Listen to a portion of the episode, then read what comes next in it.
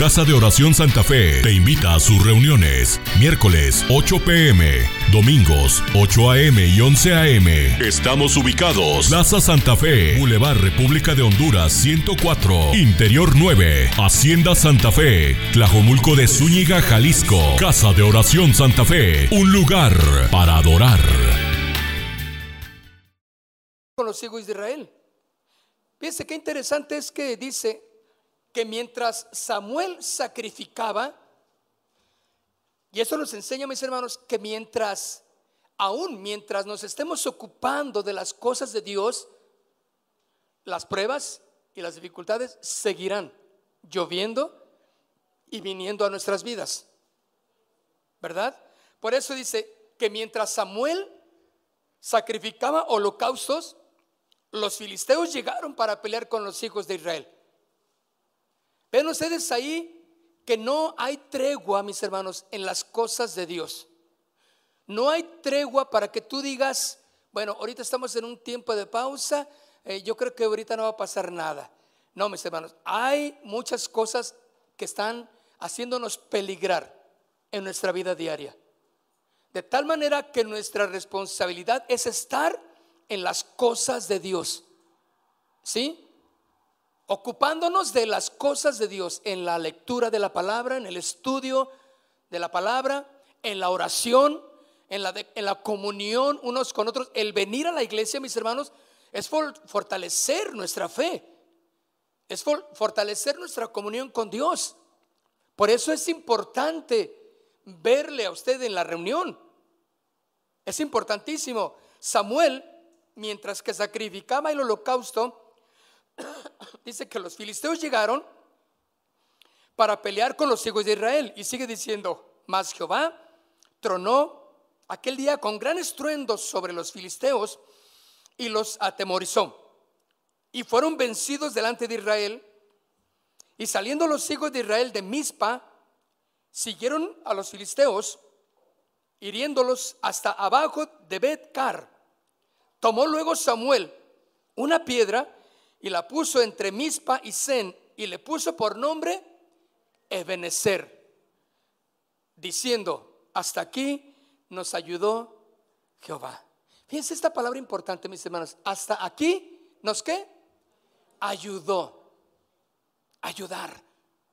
¿Puede entender esa palabra ayudar? ¿Cuántos han sido ayudados en alguna situación?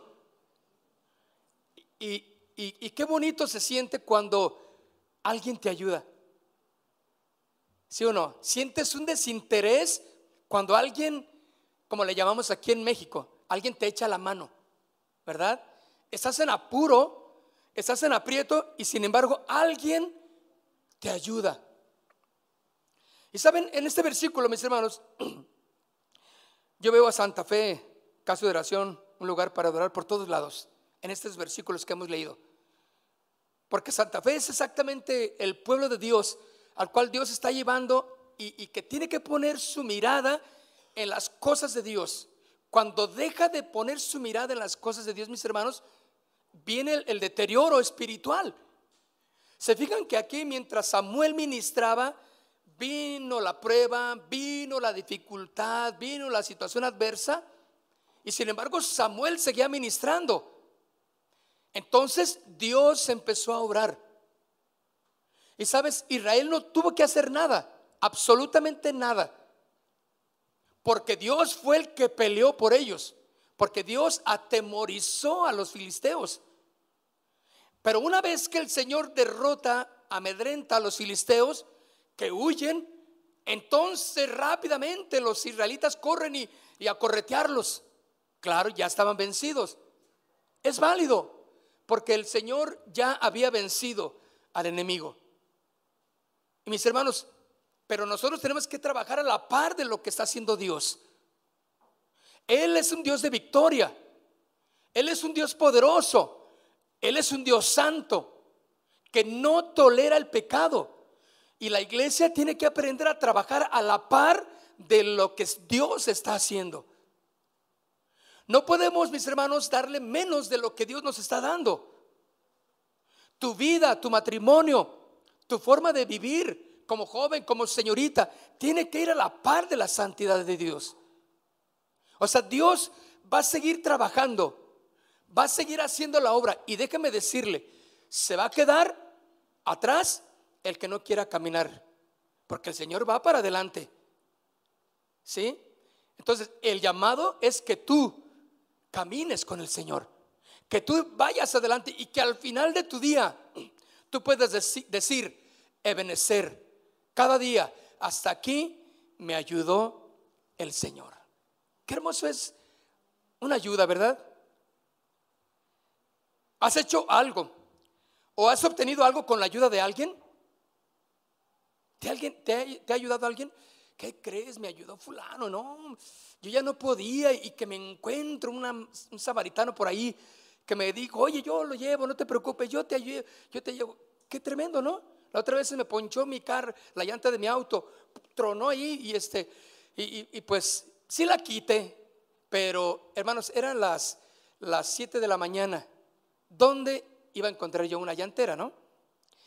Entonces, pues dije, quitémosla, le dije a mi hijo, vamos a quitarla aquí, yo dándole clases de cómo se quitan las llantas.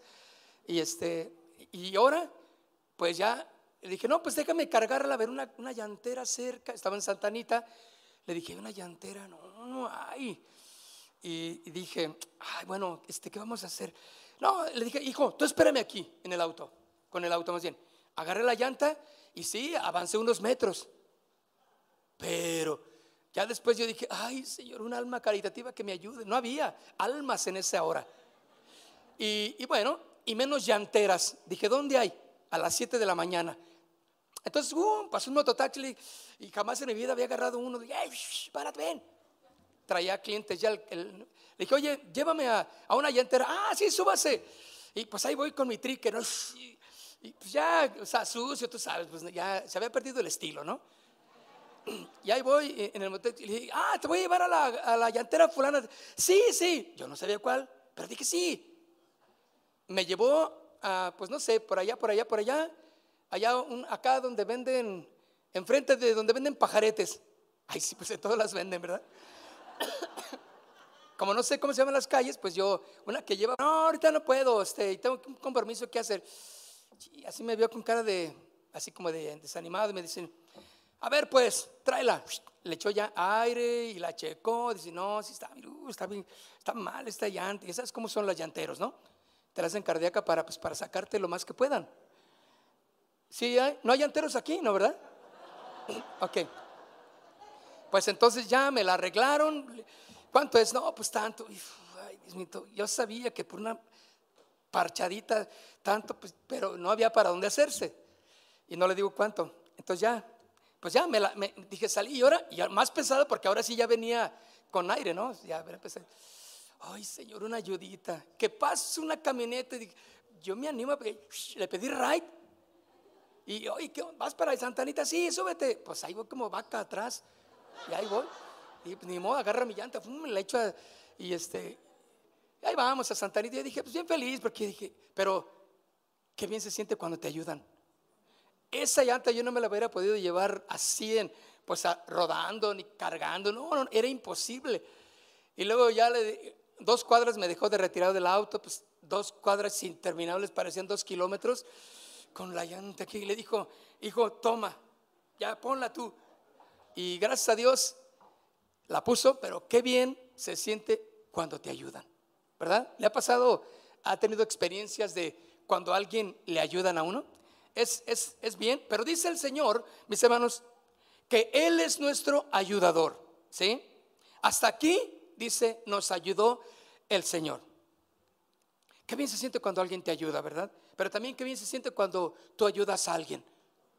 Ahora en los bautismos, el día de ayer, qué bien se sintió ver a todos, a la gran mayoría de los, sobre todo los muchachos varones, que estaban cargando sillas, mesas, todo, y lo hicimos rápido, con la ayuda de todos, algunos prestaron su camioneta, otros échale aquí, y, el hermano allá arriba de la camioneta, yo los veía y, y pues desde acá yo de lejos me gozaba, ¿verdad? Qué padre, no, no se crean. No, pues ya, ya habíamos llevado las sillas a su lugar, ya entre menos este, este, montón hagas es mejor, pero porque ya estaba ahí ocupado el, el, área. Pero qué bien, yo los vi a todos y quiero decirles a todos gracias de verdad.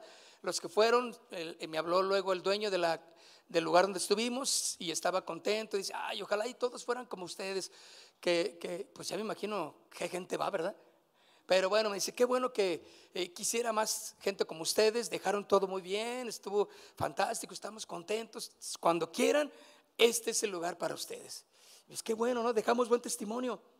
Entonces, yo creo que dense un abrazo a todos los que fueron. Abrácense ustedes solos y digan, qué bien lo hice. Vamos a ver el libro de Hebreos, capítulo 13. Mire lo que dice en el versículo 6 de Hebreos 13. De manera que podemos decir confiadamente, fíjense, de manera que podemos decir confiadamente, el Señor que es mi ayudador.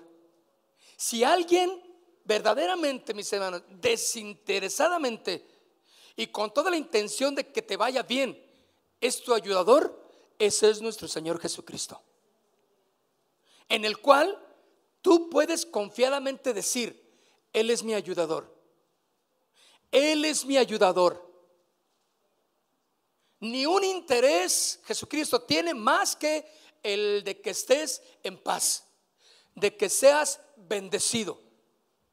Por eso dice, puedes decir confiadamente, Él es mi qué? Mi ayudador. Dice, no temeré lo que pueda hacer el hombre. No temeré. Porque Él es mi ayudador. Cuando tú aprendes a confiar en Él, mis hermanos, cada uno de tus días puedes decir, Ebenecer, hasta aquí Dios me ha ayudado. ¿Qué ha pasado, mis hermanos, en, en tanto tiempo en tu vida? Que puedas decir, hasta aquí Dios me ha ayudado. Si lo entiendes, si lo captas, podrás decirlo. Él es mi ayudador. Hasta aquí me ayudó. Porque Dios siempre tiene propósito en todo, en todo lo que Él hace. Nada hay que se le escape de las manos. Por más dramático, por más terrible que pueda. Esa es la garantía. No temeré lo que pueda hacer el hombre, porque yo puedo decir confiadamente, Él es mi ayudador. Amén. Y aunque la higuera no florezca, si en los campos no haya vid, yo con todo me alegraré en el Señor. Él es mi ayudador. Por eso, mis hermanos, cuando alguien pide ayuda, es porque ya no puede. Tú no puedes solo. Tú no puedes con la situación. Tú no puedes cambiar a nadie, absolutamente a nadie. Tú no puedes solucionar nada. Pero hay alguien que sí lo puede hacer. Y cuando tú pides ayuda del que todo lo puede, entonces tú vas a ver la mano obrando poderosa de Dios ahí. ¿Qué dificultad tan terrible estás pasando? Sí, yo sé que sí. ¿Qué necesidad tienes? ¿Qué está pasando que te está quitando la paz? Eso, déjaselo al Señor. Porque hasta aquí el Señor nos ha ayudado, mis hermanos. Y el Señor nunca falla. ¿Ya lo han experimentado? El Señor nunca falla. Él es nuestro ayudador. ¿Sí? En este pasaje, mis hermanos, entonces nos podemos dar cuenta que para Dios nuestra vida es importante.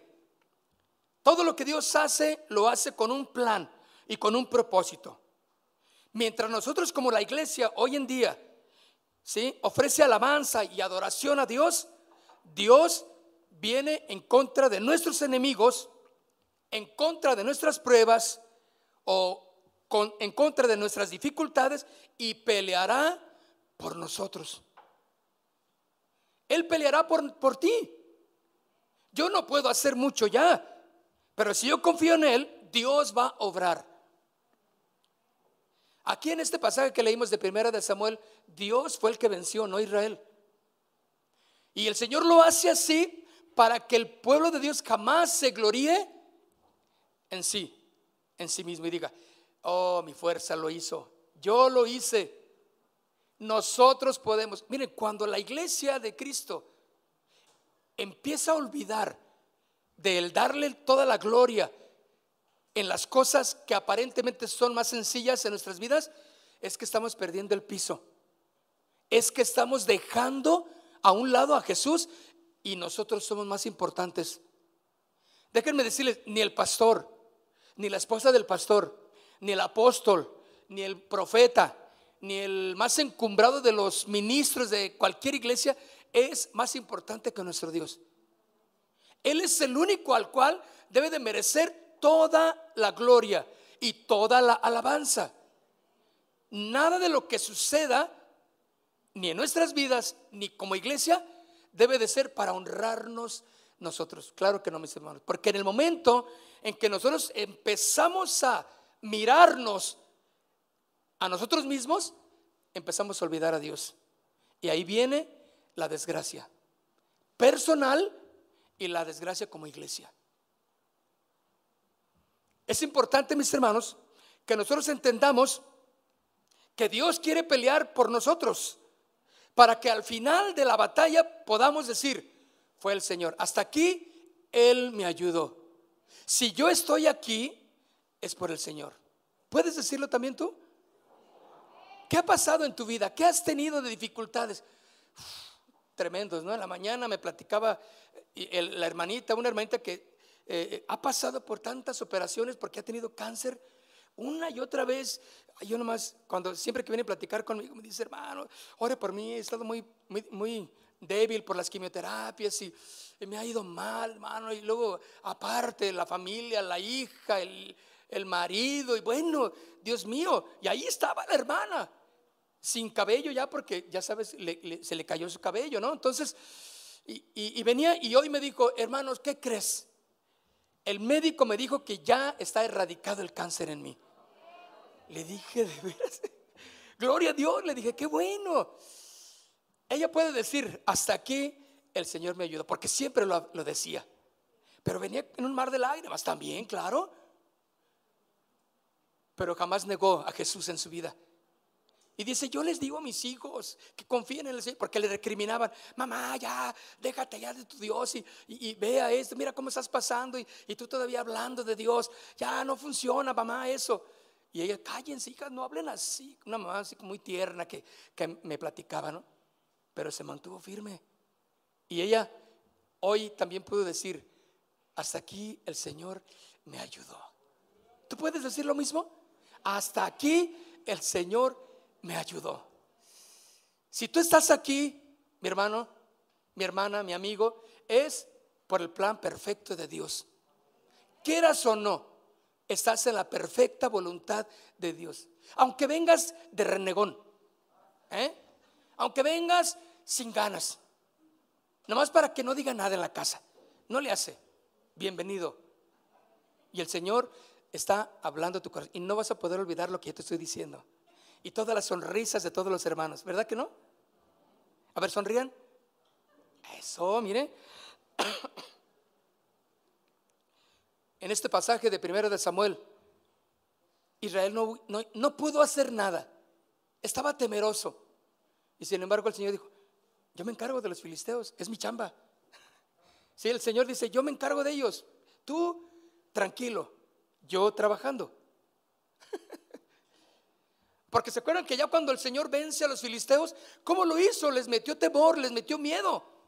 Y corrieron. Ah, entonces Israel se, ya dice, uh, ahora sí se levantó el ánimo, está bien. ¿Cuántas veces no nos ha levantado el ánimo el Señor? Y ahora sí al siguiente día nos sentimos como, ahora sí Señor, aleluya. Sí, porque viste que Dios bendijo tu vida, que Dios te dio fuerza, te dio paz, tuviste una respuesta eh, muy, muy hermosa de algo que no esperabas. Y Ah, ¿te sientes bien, sí o no? Uy, sí, ahora sí, Señor, ahora sí. Está bien, estamos aprendiendo a confiar en el Señor. Y todo esto, mis hermanos, al final del día nos debe de llevar a simplemente decir, Ebenecer, hasta aquí me ayudó el Señor. Nunca dejes de darle la gloria a Dios. Nunca. Una vez vencidos los filisteos, Claro, Israel sale al ataque bien furioso, ahora sí, ahora sí, Está bien, como chiquillos traviesos, ¿verdad? Pero el Señor dice claramente, no habrá para qué peleéis. Estad quietos y vean mi salvación. Segunda de Crónicas, ¿le suena, ¿le suena algo familiar? Segunda de Crónicas, capítulo 20, en el versículo 17. Fíjense, segunda de Crónicas. No habrá para qué peleéis. ¿Lo tienen conmigo? Segunda de Crónicas, capítulo 20, verso 17 eh, al 20. No habrá para qué peleéis. Vosotros en este caso, paraos, estad quietos. Miren, chequen, hagan de cuenta que estoy leyendo mi vida ahí. Yo me puedo poner ahí. Igual tú, igual Casa de Oración Santa Fe, un lugar para adorar. Haz de cuenta. No habrá para qué peleéis vosotros en este caso. Párense, estén quietos y vean la salvación de Jehová con vosotros. Oh Judá y Jerusalén, no temas ni desmayes. Salgan mañana contra ellos, porque yo, porque Jehová estará con vosotros. Entonces Josafat se inclinó rostro a tierra y asimismo todo Judá y los moradores de Jerusalén se postraron delante de Jehová y adoraron. Fíjense cómo jamás dejaron de adorar a Dios, aún en medio de la situación en la que se encontraban. Pero no dejaron de adorar, de buscar, de ser, de ser agradecidos con Dios. Hermanos, amigos, las pruebas no son para que seas desagradecido con Dios. Sé que no las vas a entender. Y sé que no vas a, pero ¿por qué me pasó esto? ¿Y por qué me está pasando esto? No lo entendemos porque nuestra mente es tan finita comparado con el plan perfecto de Dios, pero de que Dios está obrando contigo, está obrando. En ese momento, dale gracias a Dios. Sea agradecido con Dios. Y dile, Señor, tú tienes un plan, no sé lo que vas a hacer, pero tienes poder suficiente como para sacarme de esto. Ahora, ya o cuando el Señor termine de trabajar en esa área contigo, cuando el Señor termine de trabajar, ¿sí o no? Porque no se trata de, Señor, sácame, pero ya. Ayúdame, ayúdame, pero ya. No, Él lo va a hacer en su tiempo, enseñándote a que aprendas la lección de confiar y de darle toda la gloria a Él. Por eso dice que Josafat se inclinó rostro a tierra y asimismo todo Judá y los moradores de Jerusalén se postraron delante de Jehová y adoraron. Y se levantaron los levitas de los hijos de Coat y los hijos de Coré para alabar a Jehová, el Dios de Israel, con fuerte y alta voz.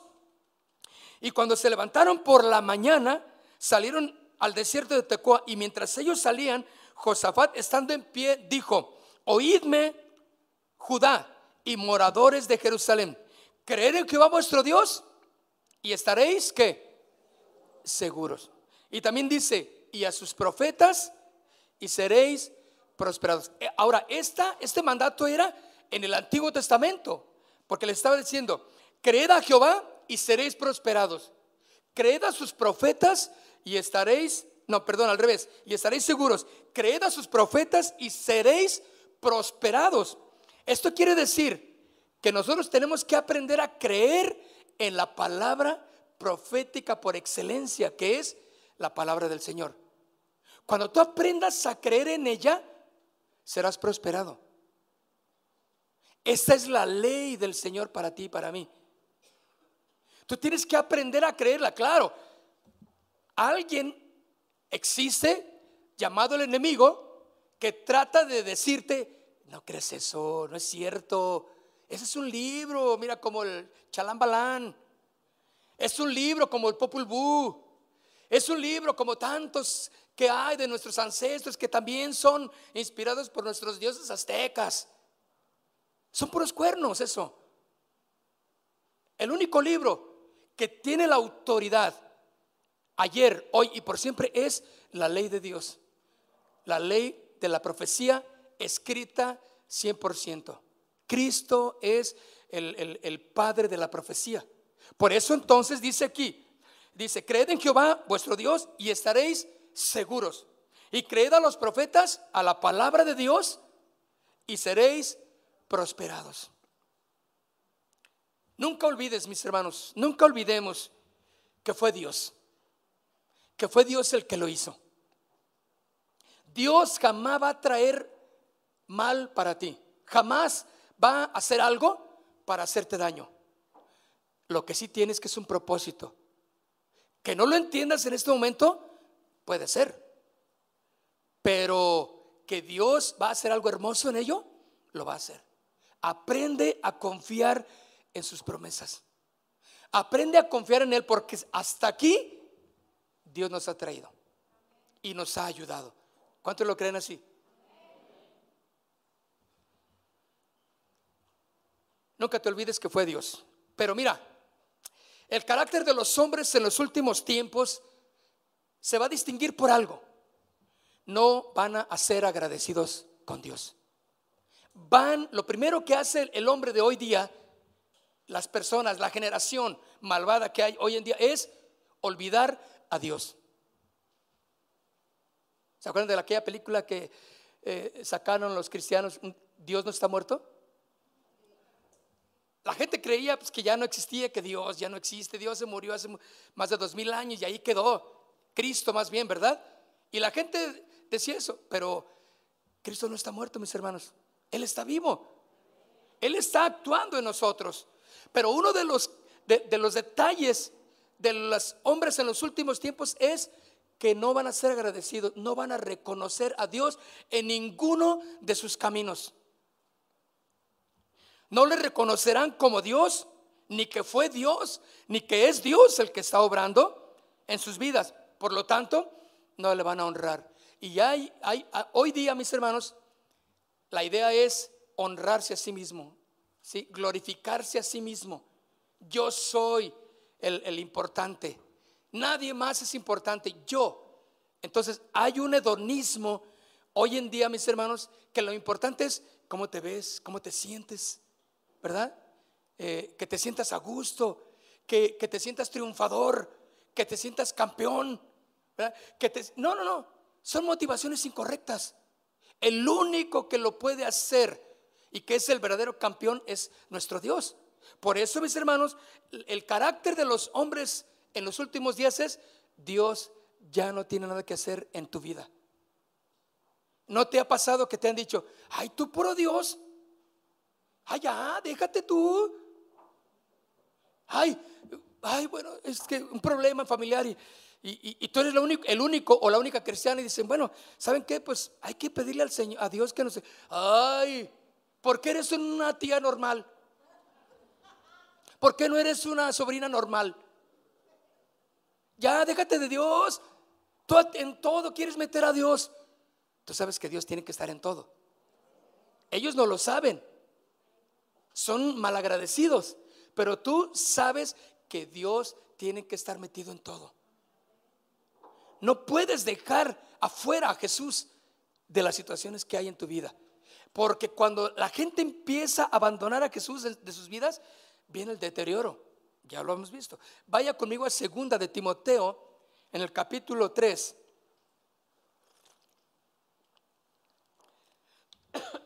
Segunda de Timoteo capítulo 3, en el verso 1. Miren lo que Pablo le dice a, Timoteo de una manera eh, como urgente. Le dice, también debes de saber esto.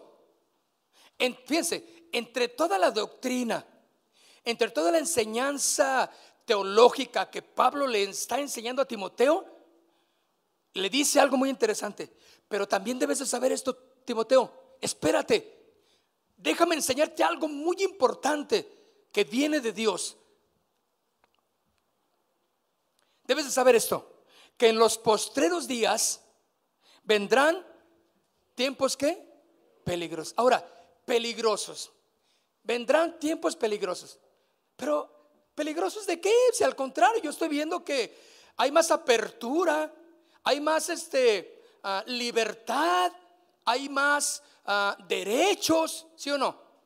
Eh, cada vez eh, le dan más derechos a, todos, pues al que, eh, o sea, ya no hay tanta injusticia, vamos a pensarlo, como había anteriormente. Hay derechos humanos en los cuales tú puedes demandar algo y no, es que no me pagó eh, la quincena, es que no, ah, no, ¿cómo no? Y me entiendes, bueno, y, te defienden. Pero este no está hablando del peligro. Por eso le dice, debes de saber esto, que en los postreros días, o sea, en los tiempos finales, vendrán tiempos de peligro, peligrosos. ¿Qué es lo que va a peligrar, hermano? O sea, al contrario. Hay una apertura de religiones, de pensamientos, de ideologías. Eh, eh, eh, se celebró hace unos días el, el orgullo gay, ¿verdad? Bueno, en la Ciudad de México, aquí también, ¿no? ¿Verdad? Dios mío. Bueno, fue, yo supe que en el DF. Pero una libertad para proclamar lo que quiera, ¿sí o no? Ahora, pero a uno, a uno dice, bueno, tiempos peligrosos de que va a peligrar la fe. Va a peligrar tu condición espiritual. ¿Sí? Va a peligrar tu convicción con Dios. Eso es lo que va a peligrar. Tiempos peligrosos. Porque vas a tener cuidado y mucho más cuidado qué libros lees, qué es lo que estás viendo en el internet, porque hay un peligro de apartarte de la fe. Porque apartarse de la, de la fe en Jesús, te apartes de su seguridad y te empiezas a ir a la conveniencia, a la mentalidad de los que no conocen al Señor. Por eso el peligro está ahí. Hay peligras. Por eso le dice Pablo a Timoteo, debes de saber esto, que en los últimos tiempos vendrán tiempos peligrosos. Y dice, porque habrá hombres amadores de sí mismos. Mm. no está mal las dietas, no está mal las cirugías plásticas, bueno, eh, no está mal ponerse esto y allá, y, pero todo gira en torno a sentirte bien, ¿sí o no? A que te veas bonita, a que te veas guapo, ¿sí? Te pones esto, te quitas acá la grasa de aquí, un poco de cachete para verte así. Eh, los ojos, pues ya como ya estás viejito, se te están cerrando. Ah, pues ahora te los abren ¿verdad? Te quitan la grasa, los párpados te los pegan, sabrá de dónde Dios, pero te los pegan para que no se te, para que se te vean unos ojos grandes y, y, te veas joven. ¿Eh? O sea, todo eso, todo está girando en torno al, al yo, al sentirme bien, al estar guapo, presentable. O sea, se digan, suena bien, pero es un disfraz de, de de que nosotros entonces podemos olvidar a Dios, que Él es el centro y debe de ser el centro de nuestra atención. Por eso dice, habrá hombres amadores de sí mismos, avaros, vanagloriosos, soberbios, blasfemos, desobedientes a los padres, ingratos, impíos, sin afecto natural, implacables, calumniadores, intemperantes, crueles, aborrecedores de lo bueno, traidores, impetuosos, infatuados, amadores de los deleites más que de... Dígame si no son tiempos peligrosos, mis hermanos. Es lo que vemos hoy en día. Hombres amadores de los deleites más que de Dios que tendrán apariencia de piedad, pero negarán la eficacia de ella. A estos que evita. Todos estos, evítalos. No deben de ser ni tus mejores amigos. Ay, no, es que yo tengo mi amigo fulano de tal, es Pedro, pero ahora se llama Licha.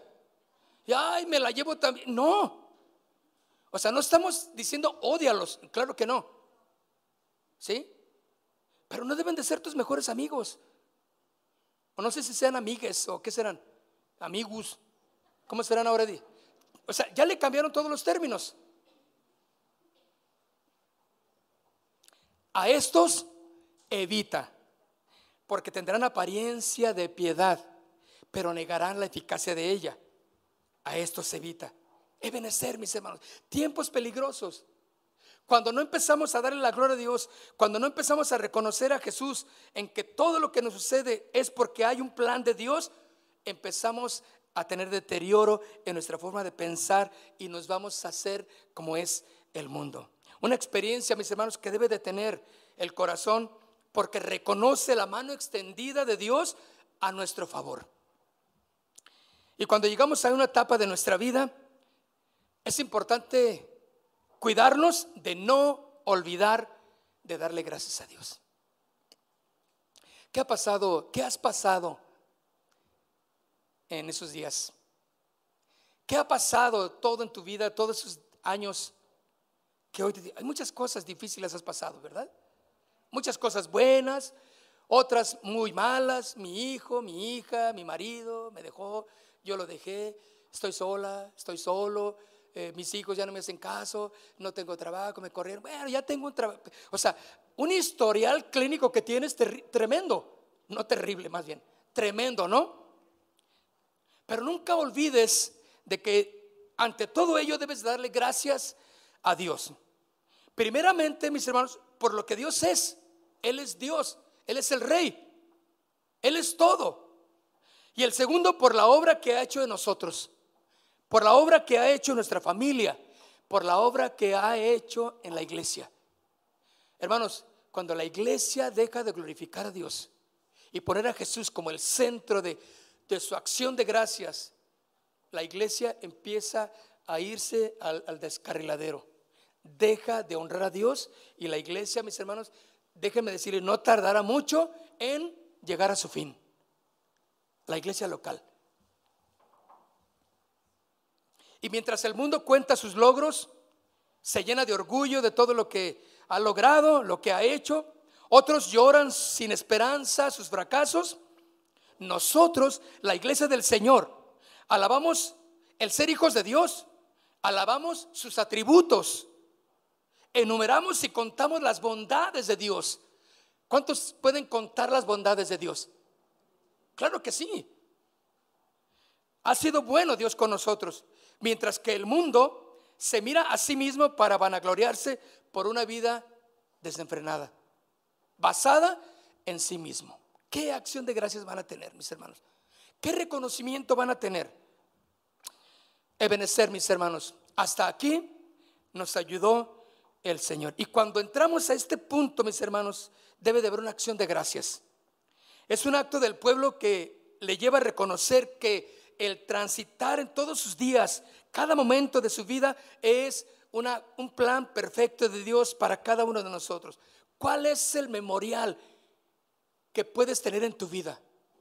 ¿Con qué reconoces que hasta aquí Dios te ha ayudado?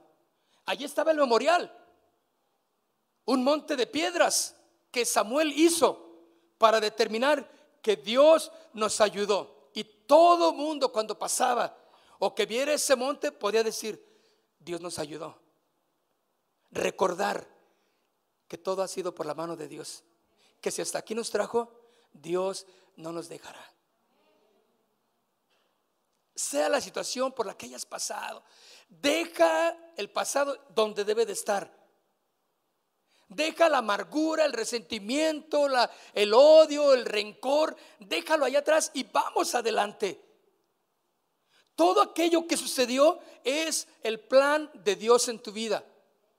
Tienes que asimilarlo y aprenderlo y decir, está bien Señor, tú lo vas a hacer en mí. Y Dios tiene un propósito para ti. Porque Dios no hace las cosas sin propósito. Todo lo que sucede, escucha, ahora como hijos de Dios, tiene un propósito. No crees que, ay, se olvidó de mí el Señor, ay, ya me dejó el Señor, ay, ya ni sabe que estoy aquí en Santa Fe, allí en el clúster 45 mil, uy, que ya ni cuentas del Señor que yo en la última casa ahí, eh, ya ni siquiera se acuerda de Dios de mí. Claro que sí, por eso Él es Dios porque Él es Dios, Él puede mirar, ¿sí? Por todos lados, porque Él tiene el poder para hacerlo. Entonces Él sabe lo que está pasando en tu corazón. Él sabe la lección que debes aprender. Él sabe, sí, que te metiste en un problema. Él te puede ayudar si confías Y si te arrepientes y decides caminar en rectitud con el Señor, Él te puede ayudar. Pero mientras no lo hagas así, no vas a aprender la lección. Y no vas a poder decir, hasta aquí me ayudó el Señor. Yo puedo decir en mi vida igual, hasta aquí me ayudó el Señor. ¿Tú lo puedes decir también? Hay un memorial en mi corazón.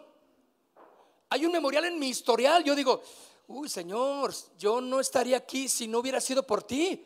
¿Qué hubiera sido de mí? Ahora, aún dentro del ámbito cristiano, hermano, ¿qué pasó en mi vida? ¿A quién no vi que me hizo daño? ¿A quién no dañé? ¿A quién me ofendió? ¿Quién me hizo mal? Yo también tal vez hice mal. Pero yo no me quise retrasar en estar pensando en lo que dejé allá. Ahora yo estoy aquí, Señor, yo quiero aprender lo que tú quieres para mí, yo quiero ir adelante por eso dice, puesto los ojos ahí en Jesús. Entonces, para mí, mi memorial es recordar de dónde me sacó el Señor. La miseria de vida que yo llevaba. ¿No es un memorial para ti? Recuerda quién eras, dónde andabas. Y eso te puede llevar a pensar, Ebenecer, hasta aquí me ayudó el Señor. Mis hermanos, yo no tengo duda que Dios quiera hacer algo en Casa de Oración Santa Fe un lugar para adorar. Algo tremendo. Algo grande. No sé qué, no sé lo que Él quiere hacer, pero mientras lo pongamos a Él como el centro de nuestra atención, ¿sí? Dios entonces va a hacer algo entre nosotros. La pregunta es, ¿estás con el Señor? ¿Estás dispuesto a aprender la lección? como memorial. Puesto que Samuel había obtenido la victoria sobre los filisteos por mano del Señor, este memorial estaba exactamente diciendo, hasta aquí nos ayudó el Señor. Yo quiero que vaya conmigo al libro de Deuteronomio capítulo 8, Deuteronomio capítulo 8.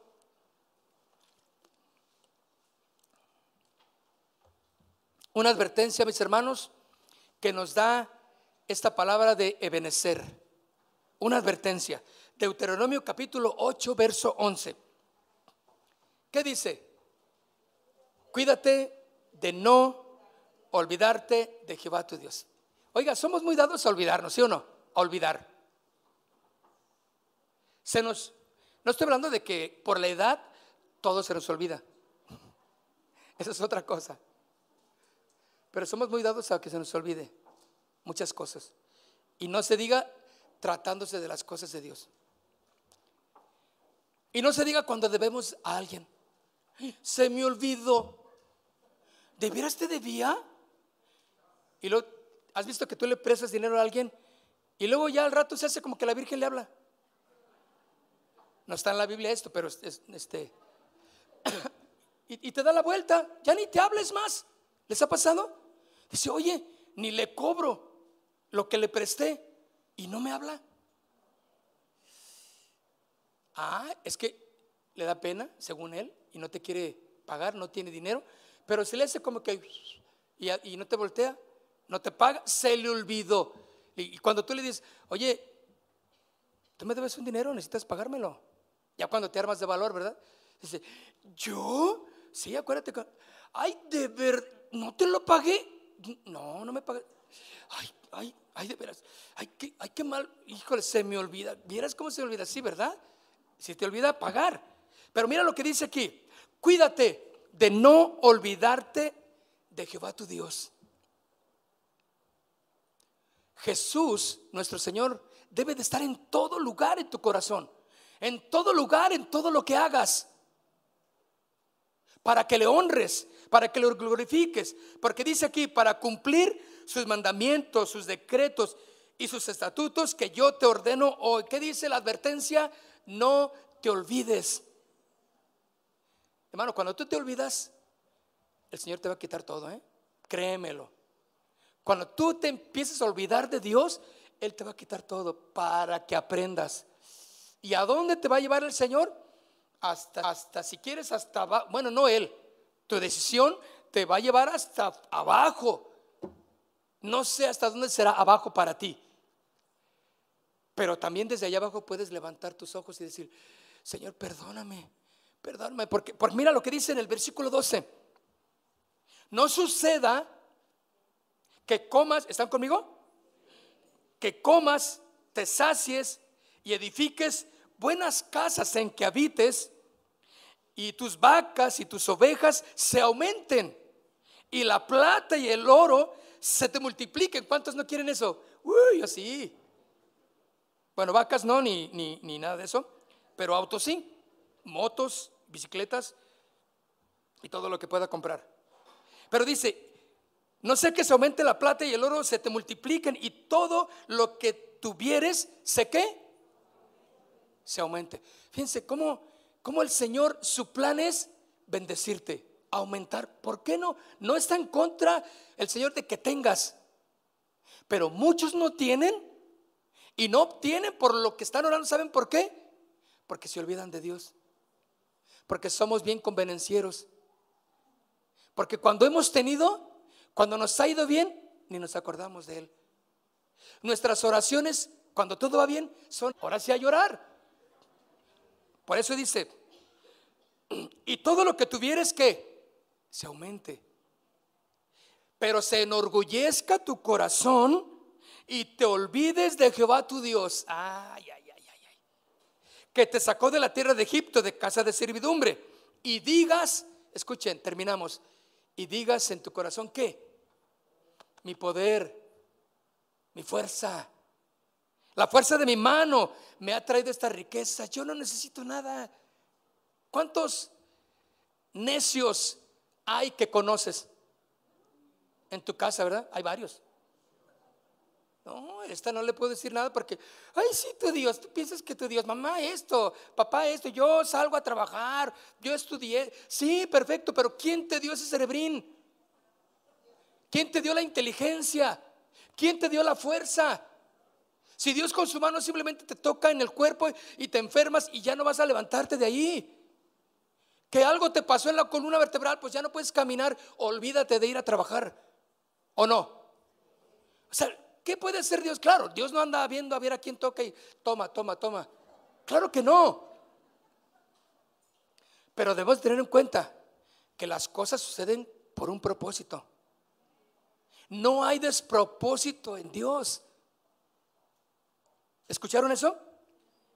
Y digas en tu corazón, ah, mi poder y mi fuerza de mi mano, yo he traído todo, mm, yo estas riquezas, yo las tengo, mira, acá mi suegro me decía, mira, acá roncas y acá duele. O acá al revés, ¿verdad? Mira, aquí está mi Dios, me decía su carta. No traía nada, pero se emocionaba. Simplemente era por pelearme, ¿no? Porque yo le compartí el Evangelio. Mira, aquí está mi Dios, mira.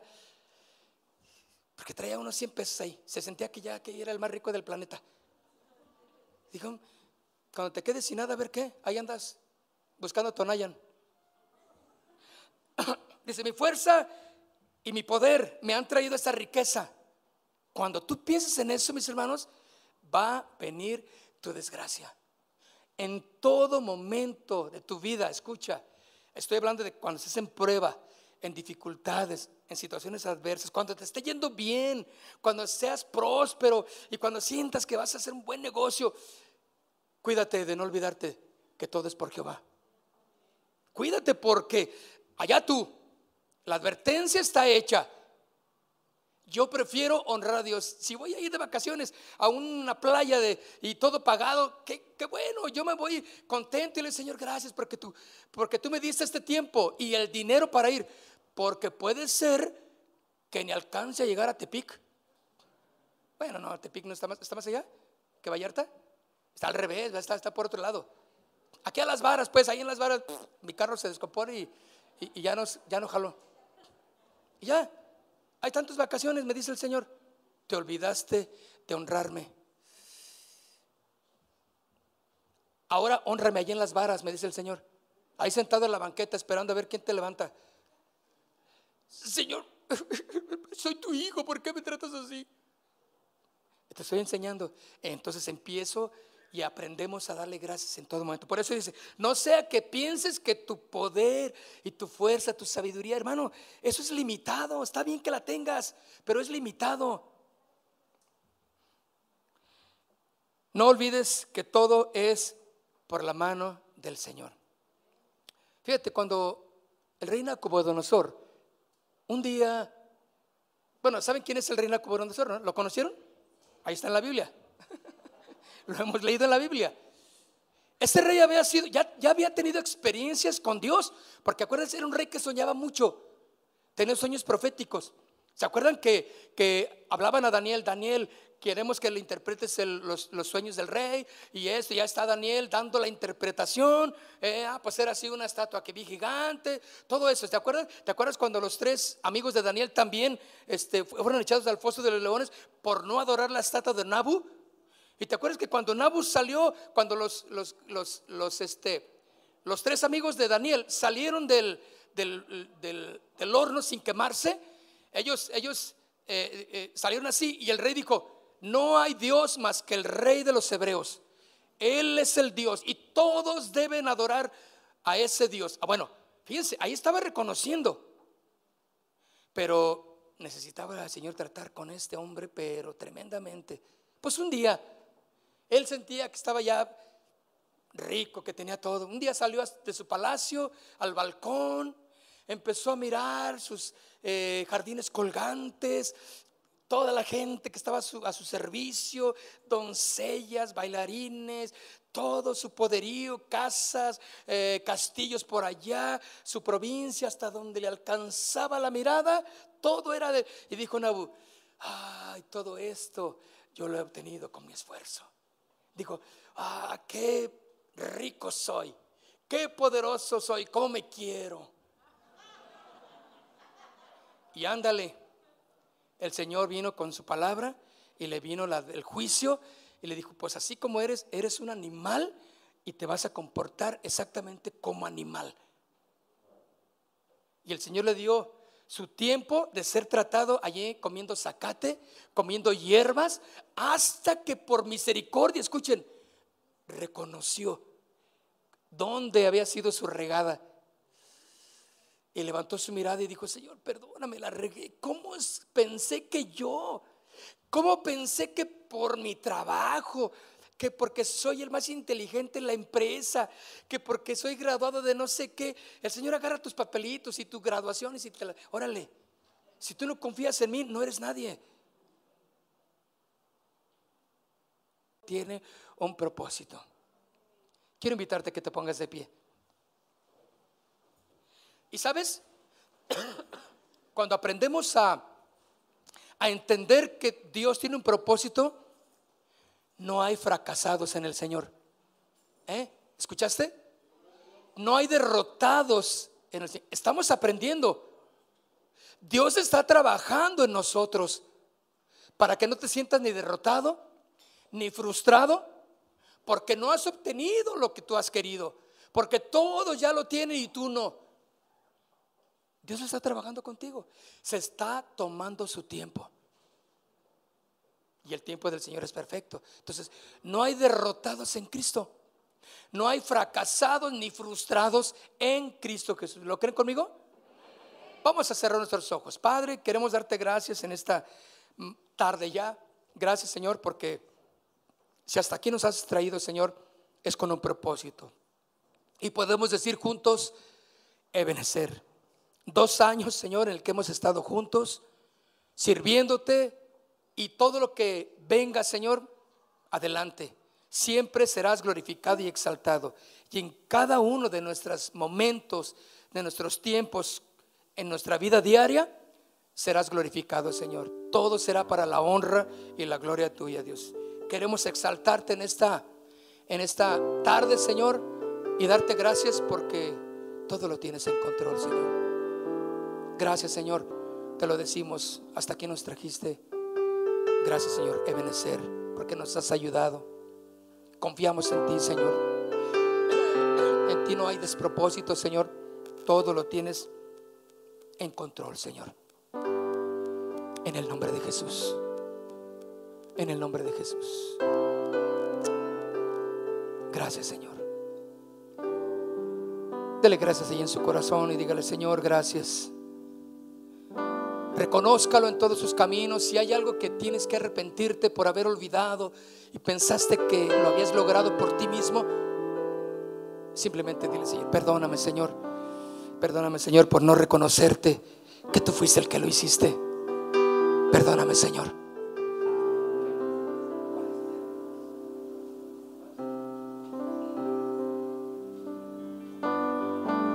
Eternamente, Señor, estamos agradecidos contigo, Dios. Vamos a cantar al Señor, simplemente decirle,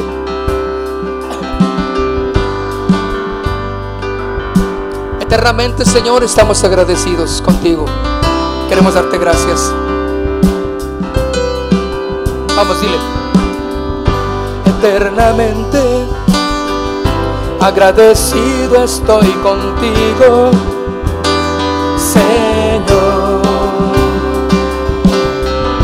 ¿Cómo pagarte? Me has dado más de lo que pido, Señor. Vamos, dile otra vez.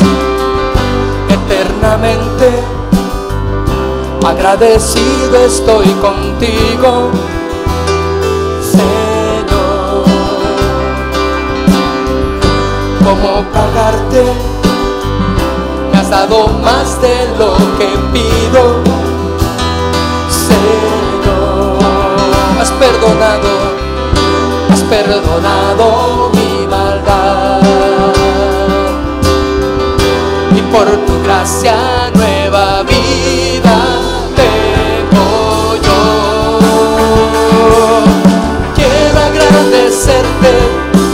todo lo que has hecho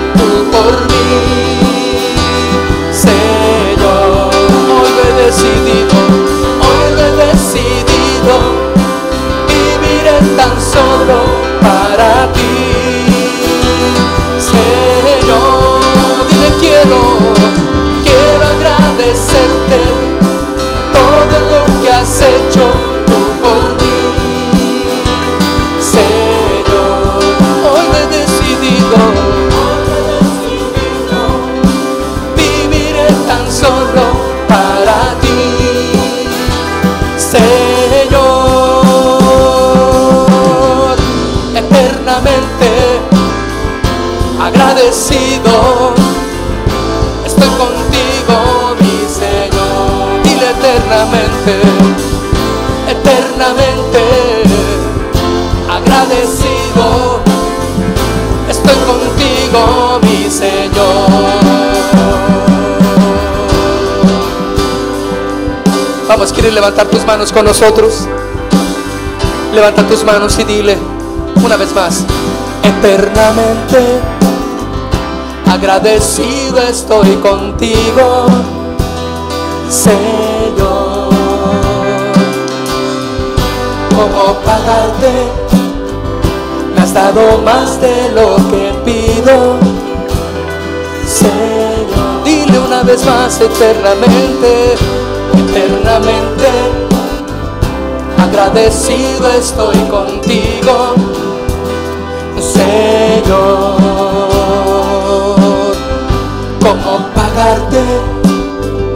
Me has dado más de lo que pido, Señor. Has perdonado mi maldad, has perdonado mi maldad. Y por tu gracia nueva vida tengo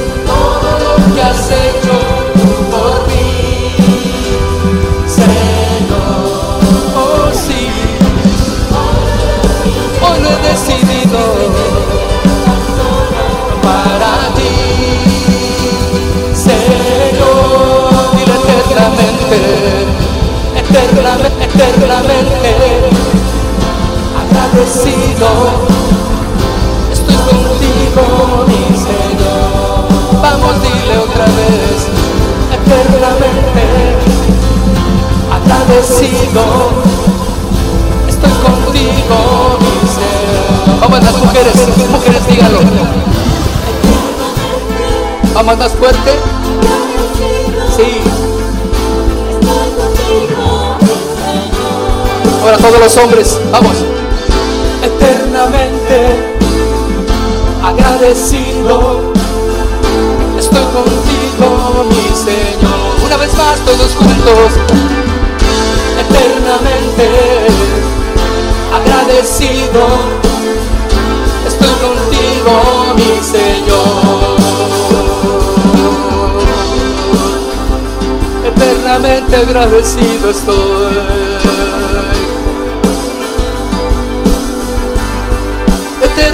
Eternamente estoy agradecido contigo, Señor.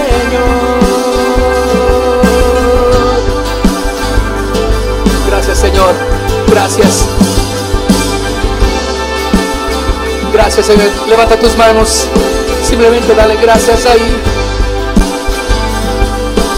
Dile gracias, Señor. Gracias, Señor.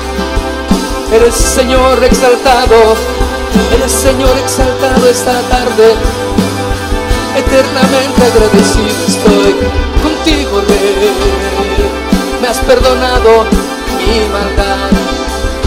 Me has sanado, me has restaurado. Y es que estás trabajando conmigo.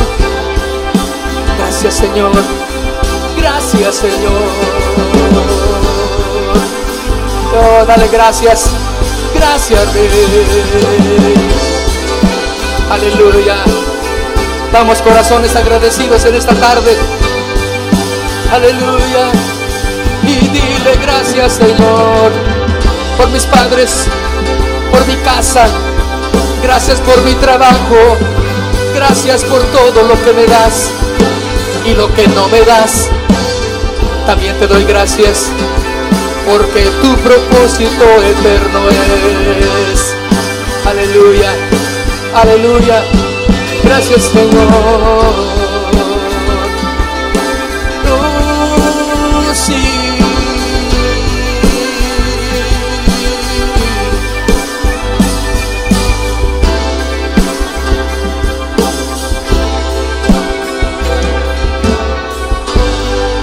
Demos un aplauso grande a nuestro Dios entonces. Hasta aquí nos ayudó el Señor. Aleluya. Aleluya. Aleluya, Rey. Gracias. Gracias, Señor. Aleluya, aleluya. Aleluya. Gracias, Señor. Gracias. Aleluya, aleluya. Casa de Oración Santa Fe te invita a sus reuniones. Miércoles 8 pm, domingos 8 am y 11 am. Estamos ubicados. Plaza Santa Fe, Boulevard República de Honduras 104, Interior 9, Hacienda Santa Fe, Tlajomulco de Zúñiga, Jalisco. Casa de Oración Santa Fe, un lugar para adorar.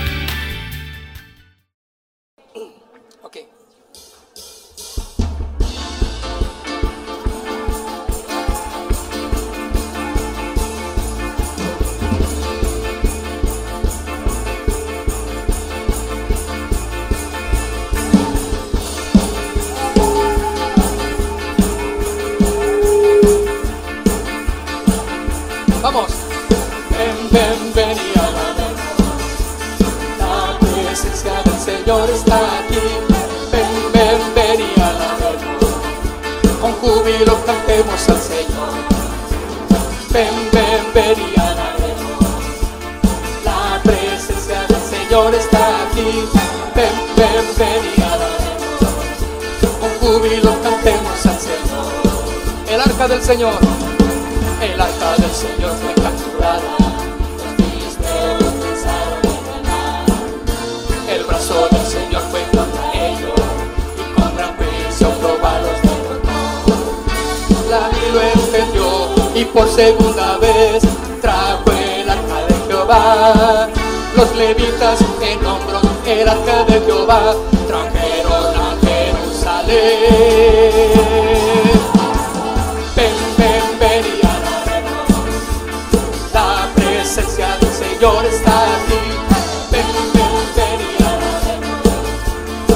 y júbilo cantemos al Señor. Y una vez más, ven.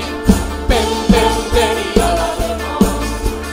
La presencia del Señor está aquí.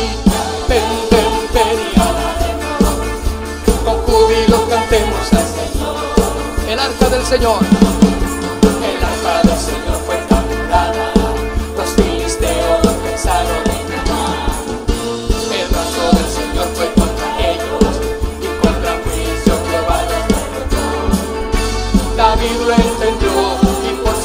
Segunda vez trajo el arca de Jehová. Los levitas en hombros el arca de Jehová trajeron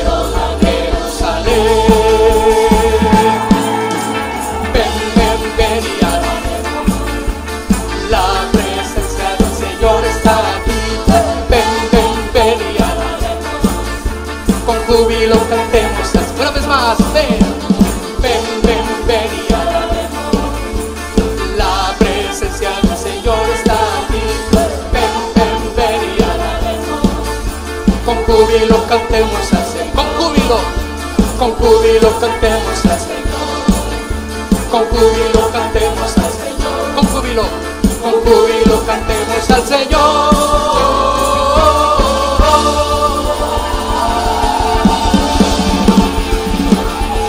Cantemos al Señor.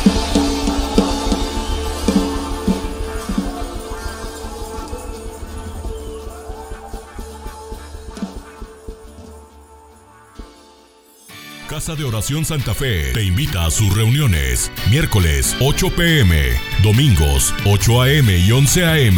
Estamos ubicados. Plaza Santa Fe, Boulevard República de Honduras 104, Interior 9, Hacienda Santa Fe, Tlajomulco de Zúñiga, Jalisco. Casa de Oración Santa Fe, un lugar para adorar.